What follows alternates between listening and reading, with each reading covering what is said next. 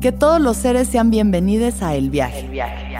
Soy Alexis de Anda, soy psiconauta, soy comediante, soy un ser en constante evolución y en mi podcast conoceremos las historias y reflexiones de varios personajes en el universo. El Viaje, una producción de Sonoro. Suscríbete en Spotify, Apple, ahí encontrarás todas mis charlas pasadas y las futuras. Únanse a este viaje para entender que todos somos uno y que todos los seres sean felices. Sin caos no puede haber cambio y sin cambio no hay evolución. Juntos exploraremos cómo transformar la incertidumbre, el dolor y la incomodidad en la magia que intuitivamente sabemos que es posible para nuestras vidas. Yo soy Aislinn Derbez y creo que los mejores regalos que puedes darte son espacios para conectarte, sentir y reflexionar. Espero que este sea uno de ellos.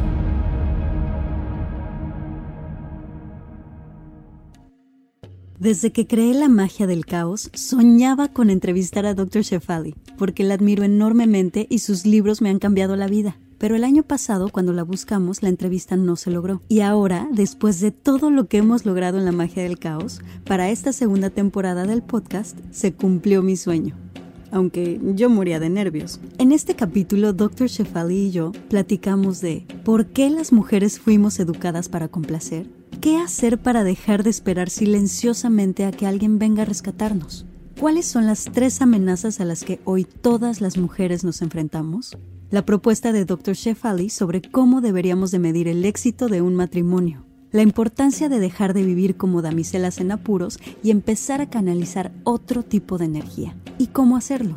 ¿Cómo dejar de repetir patrones? ¿Cómo no encasillarnos en ciertos roles? ¿Por qué la idea de que debemos poder hacer todo y ser exitosas en ello, es decir, ser buena mamá, buena esposa, exitosa en el trabajo, sexy, estar fit, inteligente, cocinar delicioso, etcétera, etcétera, es opresivo? Este capítulo es corto, pero cada palabra y cada concepto que Dr. Shefali plantea puede cambiar tu vida en menos de media hora. Disfruta el capítulo. Hi, Dr. Shefali. How are you? So good to Oh meet God. you. I'm so, so excited to have you here. Such a fan of yours. so you. I'm really thrilled. You've written several amazing books that have radically changed my life, such as The Awakened Family, uh, The Conscious Parent, that I have it here. It's one of my favorites. And also, there's a YouTube video that you have that it's called um, Pain as a Portal to Consciousness that literally changed my life in 15 minutes. And now you are releasing a new book that it's called A Radical Awakening, that I have it here. And you talk about empowering ourselves through turning pain into wisdom and consciousness. I'm reading it right now, and it is mind blowing. So, Sure. My first question is how can we turn pain into power? Many of us are so scared of pain in our lives because we have seen it as an enemy. Because when we were growing up, we were told not to cry, not to have big feelings.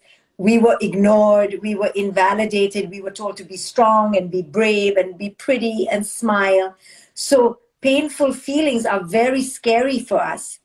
But as we realize and evolve and grow up, we begin to see that the pain is here because there's something that we need to grow from.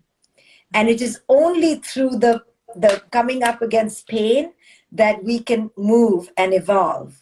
So, this is how pain can be used by all of us to grow. So, our children, when they don't listen to us, or our partners, when they upset us or they leave us, these are actually moments, opportunities to grow. But because we've been so scared of painful feelings, we, we want to run away from them. Exactly. And I think that we often lose ourselves and become literally wandering, victimized ghosts also. And I want to ask you, why do you think this happens?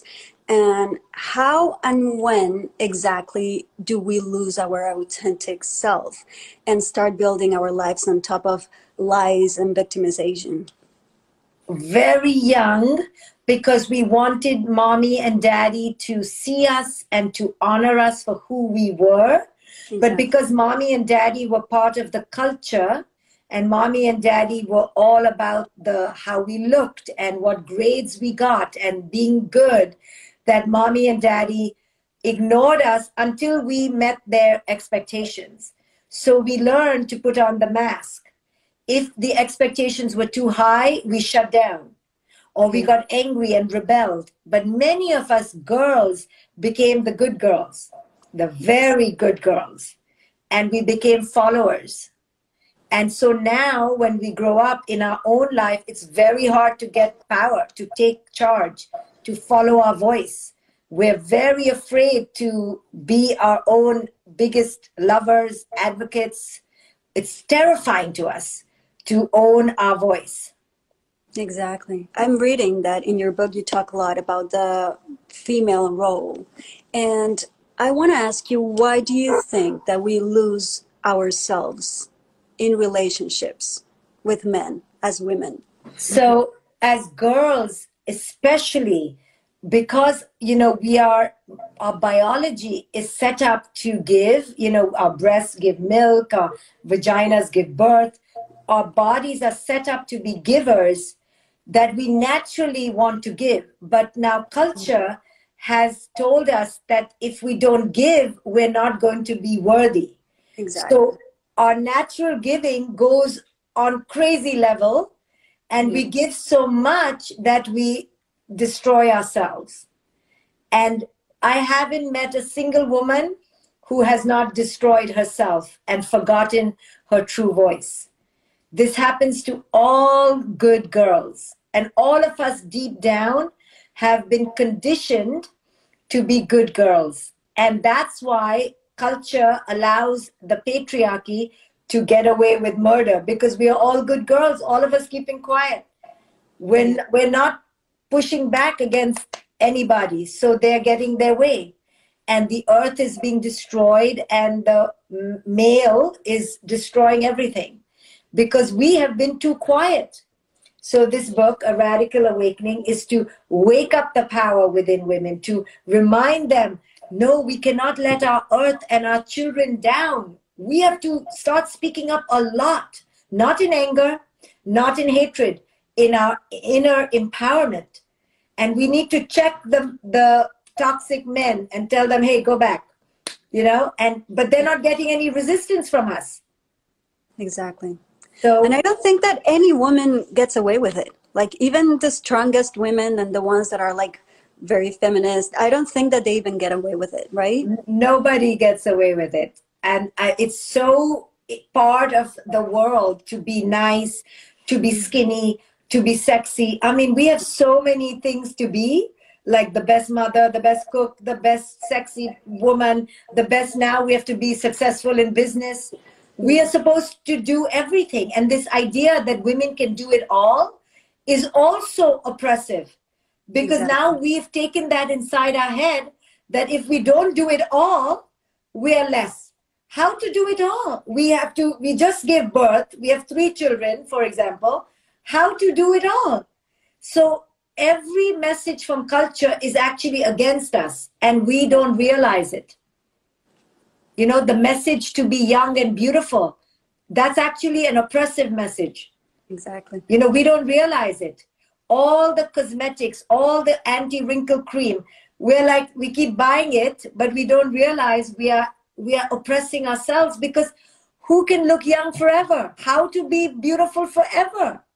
So we're told young and beautiful forever. That's a lie. Exactly, totally a lie. and I want to ask you another question because in your book you talk about a triple threat. So, what is the triple threat we can face in our lives that you refer in your book? I, am really interested that you talk about this. So, I talk about how we, girls, women in particular, are raised to beg for love from the outside. Like, do you see me? Do you love me? Can you tell me I'm good enough, pretty enough? We're always doing this. That's why we wear high heels, which are so mm-hmm. uncomfortable because we want to be beautiful. You know, it's so sad. So the triple threat is we are we are desperate for approval, validation, and praise. And approval really means do you give me permission to be, to exist? Like, is it okay if I exist? Validation means, do you honor who I am? Do you understand me? And praise is, can you celebrate me? So we're always looking for this from the outside. And the real tragedy is that nobody can give it from the outside. We have to give it to ourselves. But Exactly. we've been raised to have the delusion, the belief that everybody on the outside is important. So you know, and I know, all week, nobody will say anything, but we get one person on a review or in our chat that says, you know, I think you're really stupid and dumb. We're going to attach to it, right? because we have placed our power in other people's hands. It also reminds me to the moment that you talk about the pill of unworthiness, you know, that we swallow as women. And I would love you to explain what is the pill that kills. So at the bottom of all our problems is that we genuinely, genuinely, genuinely do not think we are worthy. You will think I'm worthy. I will think you're worthy, but I won't think I'm myself worthy. Yes. What is that? What do we do? We all of us are doing it. We like giving other people power. Here, take my power. Take my power. I do it too. And I'm fascinated. How is it that she's important, but I'm not important? How is that? It's because we were raised to believe that we are here to be of service to others. And it's it's okay to be of service to others, but we have to be a number one also. You can be number one, but I need to be number one also. I should not be number two. Why are you more important than me, right? But we make everybody number one and we are number 10. And Yeah. it's so cruel. We're so mean to ourselves because we would never treat our friends as number 10, but we treat ourselves as number 10 Yeah. because that's our conditioning. We've been told that that's a good girl. That's so true. Right now, it's uh, very common to talk about self love and to talk about how to love ourselves and how to feel worthy and all that. But I don't think that we actually understand it from really inside. Like, I think that we are kind of tricking ourselves, that we are loving ourselves and being really nice to ourselves, but we're really not. So, I want to ask you, how do you actually do it? What do you have to do? What step do you have to actually go through for it to be a real thing, that you actually feel worthy for real, that you actually give yourself the place you deserve for real and not to be just like a mask, another Yeah. mask of the ego, you know? Yes, yes. So self love is like the fancy, you know, new thing on town, right? So fashion so- right now. Fashion, yes. so we wear like low bikinis because we love ourselves, or we, you know, do our hair because we love ourselves, or we're buying fancy shoes. That's not self love. No. No, that's please see me. Do you love me? Do you love me? Again. Again, we're still stuck in the cycle. True self love is really to realize that you've been giving your power away and you take all that power back. You just take it back. You're like, no, nobody is getting my power. How do you take it back? It's that you have to go through a process of deconstruction. I call it deconstruction, where you begin to realize that you have been giving your power away because you have belief systems. Your belief systems around love or worth or marriage. And I, I break it down in this book. But these belief systems have you hooked to give your power away because you believe those are good things. You, Yes. you're giving your power away not because we're idiots. We're giving our power away because our parents told us if you do this, you will be a good girl. So we are always waiting to be the best girl. So we give our power away. So many women, for example, will suffer in a bad marriage because her parents told her to be a good girl is to stay in a long marriage. So she's looking to be the good girl. So, or to be the pretty girl, or to be the skinny girl. So sad. We're doing it. I do it too.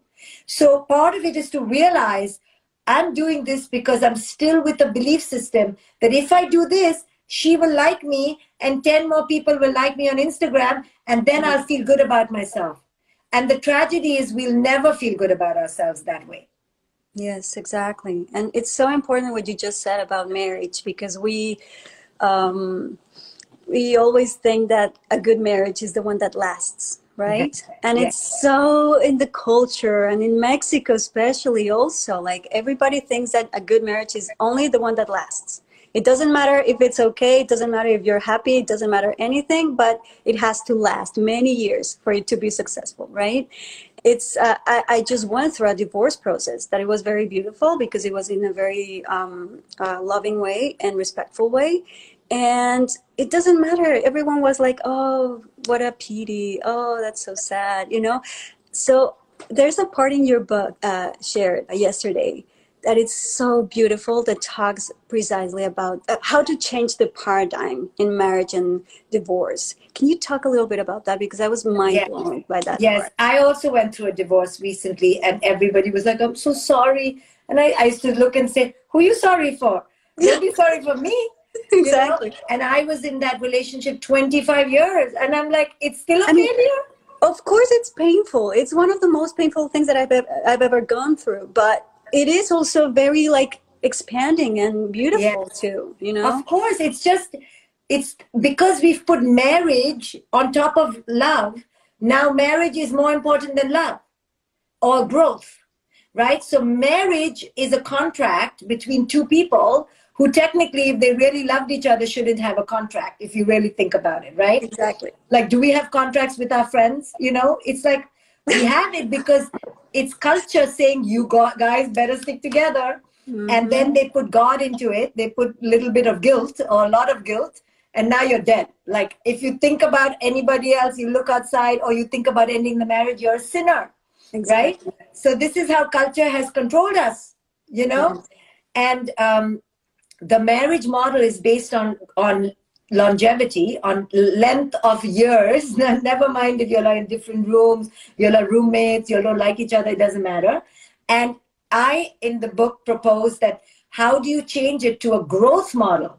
Yes. like are you are you done? Like you spend more time with this person than your parents than your children than your friends and just like you leave your parents one day at 18 mm. or your children leave you this one also if you need to leave it's okay. It's not a disaster. But because culture has created such stigma and this is the way it keeps women in control. You know marriage was created after the agricultural revolution for control of property and children and women. So mm. it's a, that's why we have a contract. It's based on ownership and possession and control and it's lovely if you're lovely in it. And if you stop being lovely in it and you can't grow then you should leave. And you should you're, you should be allowed to leave. And you and i know what pressure we had in our head because we thought we were being evil to go through this process because our belief system is again to be a good girl is to do x y and z. So if we are like oh i'm not a good person. I'm a failure. And in this book i change all that idea uh, it's, it's nonsense And I It's not- love it. I love it that you put the focus in. It doesn't have to be forever. It doesn't have to, the success is not in how long it goes, but in how much you're growing, in how good you're feeling in it. yes And, yeah. And it doesn't matter that if, it doesn't mean that if it finishes, it was not worth it or it wasn't beautiful. It's yeah it's so stupid.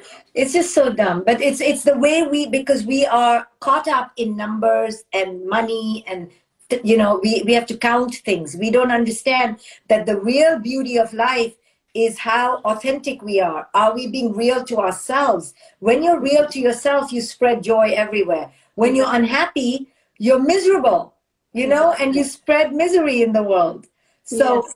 i mean i wrote this book because i went through the pain of my my trauma that's Yeah. why i can write a beautiful thing because Exactly. you right so it's the most beautiful thing in the world when you can grow whatever you're going through divorce a job hair loss hair growth it's are you growing are you becoming more you are you becoming more free from the opinions of others Exactly.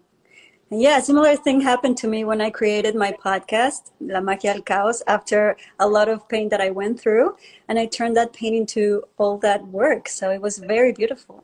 And Yes. I want to ask you another question because in your book, you explain that we should embrace the emptiness.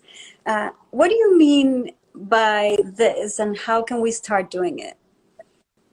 So what I mean by emptiness is uh-huh. it's a it's a concept in meditation where you begin to understand that all your roles and your labels are mm-hmm. all just um, superficial. Yes. You're not even really a mother. You're not a wife. You're not a pretty girl. You are something more than that, that can never be changed. Mm-hmm. And so embracing emptiness means to embrace the emptiness of these roles. These roles and labels are not who you are. The true you is something beyond the role. So once you release that I am I am more than a mother, I am more than a wife, I am something of the of the universe, then you begin to let go and you can really expand into yourself. But if you're clinging to the role, I'm a mother, I need to be the best mother. Oh my God, you raise the most unhappy child right? Exactly. Because you're living you're living through that role. It's exactly. your phd phd thesis your dissertation you know and who can who can deal with that? So when you let go of that you you let go of that and you become empty of the false self and you enter your true self. Exactly. So important. And i think that sometimes we do not understand how emptiness can be so powerful because we think that emptiness is nothing it's not worth it and we're wasting time when we're doing nothing for example instead of realizing that we actually get in contact with our true power when we're actually doing nothing and yes. we're going inside and knowing ourselves instead of just doing doing doing outside right yes. and um, going back to what we were talking before uh, I want to uh, talk about the damsel princess energy that we all women have, and you talk about in the book. And you talk about we all women have this damsel princess energy behind, and that we have to stop that, and we have to embrace our queen energy. So, what is the queen energy, and how can we channel it? So because we were little girls and treated mm-hmm. like sweet little things, like little puppets in the patriarchy. And because you know? of Disney and Hollywood and Yes, that, right? yes, yes. To be cute and we wore bows and we wore a little frilly dress and so cute, so cute. So we were treated like objects more than boys. Boys, we don't say so cute, so cute. But we're like, so pretty, she's so pretty, she's so sweet, she's oh, she's so sweet. Yeah. So then we learn to be like, oh, so cute, so cute. So then to be powerful is like against that energy, you know? It's like, oh, so I, and then because we had fathers and we grow up in patriarchy, we're used to the men taking charge. And maybe we had mothers who were very passive. So we kind of all think in the deep down, like the prince will come, you know? Mm-hmm. Let's wait, let's wait a little bit. And we keep waiting for permission, for approval, for validation, and we don't realize we're waiting, you know, but we're yeah. waiting. We, we're waiting, waiting, Always. we're waiting to uh, waiting to be thinner, waiting to be richer, waiting for somebody to give us open the door, and we don't realize we're waiting to be rescued. The, what? To be rescued. To be rescued, to be helped. Give me a helping shoulder. Give me a helping mm-hmm. arm. And the queen doesn't wait. When you enter your queen energy, you go, oh, nobody is coming to help me because nobody is competent. I, yes. not that nobody is competent, but I'm not going to pretend like there are more people out there competent than me. I'm competent. Exactly. I'm able. I don't need to depend on somebody to make money or pay my bills or I'll call the electrician. You don't have to be the electrician. I can hire somebody, you know, or do it myself. Right? So Queen takes charge of her environment and stops waiting for daddy or for the lover or the prince. There is nobody, you know. I love that because when I realized that, I mean, it was after years of uh, therapy, after many books, including yours, after videos, after different friendships, after a very long path that I started discovering that queen energy. And I'm still not very good at it. I'm still like, I, I sometimes I'm like, I'm still in the waiting for people to help me or rescue me. But I, um, every time I go more into my queen energy, and it's such a change. It's like a complete shift of life. And it's when you actually start really living. And it's so beautiful because it's you feel so powerful and it reflects in all the areas of your life. So tell me something something that all the people in my podcast the people who listen always ask me and i want to ask you the same question is how do we break free from inherited patterns? It's it's many steps so it's not easy. And uh, i have many courses that teach that because it's not easy. Yeah. the, but just to put it simple first you have to be aware mm-hmm. that you're repeating an emotional experience from childhood. Yes. Then you need to take action to break the pattern. So first is awareness that mm-hmm. i'm anxious and i'm repeating the pattern. I'm coming from lack I'm coming from need. I'm coming from begging energy, you know, please, pleading energy, princess energy. And then the next thing is, okay, how do I shift? Well, that you have to work with a coach, with a therapist, take a course, and really go deep for eight months to disrupt the pattern. So whenever it shows up in your life, you have to disrupt it and change it. And that you need help for. But there is a way. And this book gives you the language to go from from the from the old to the new, from fear to courage. So this book is the map, but then you have to implement what's in this book, right? You have to take action. Exactly.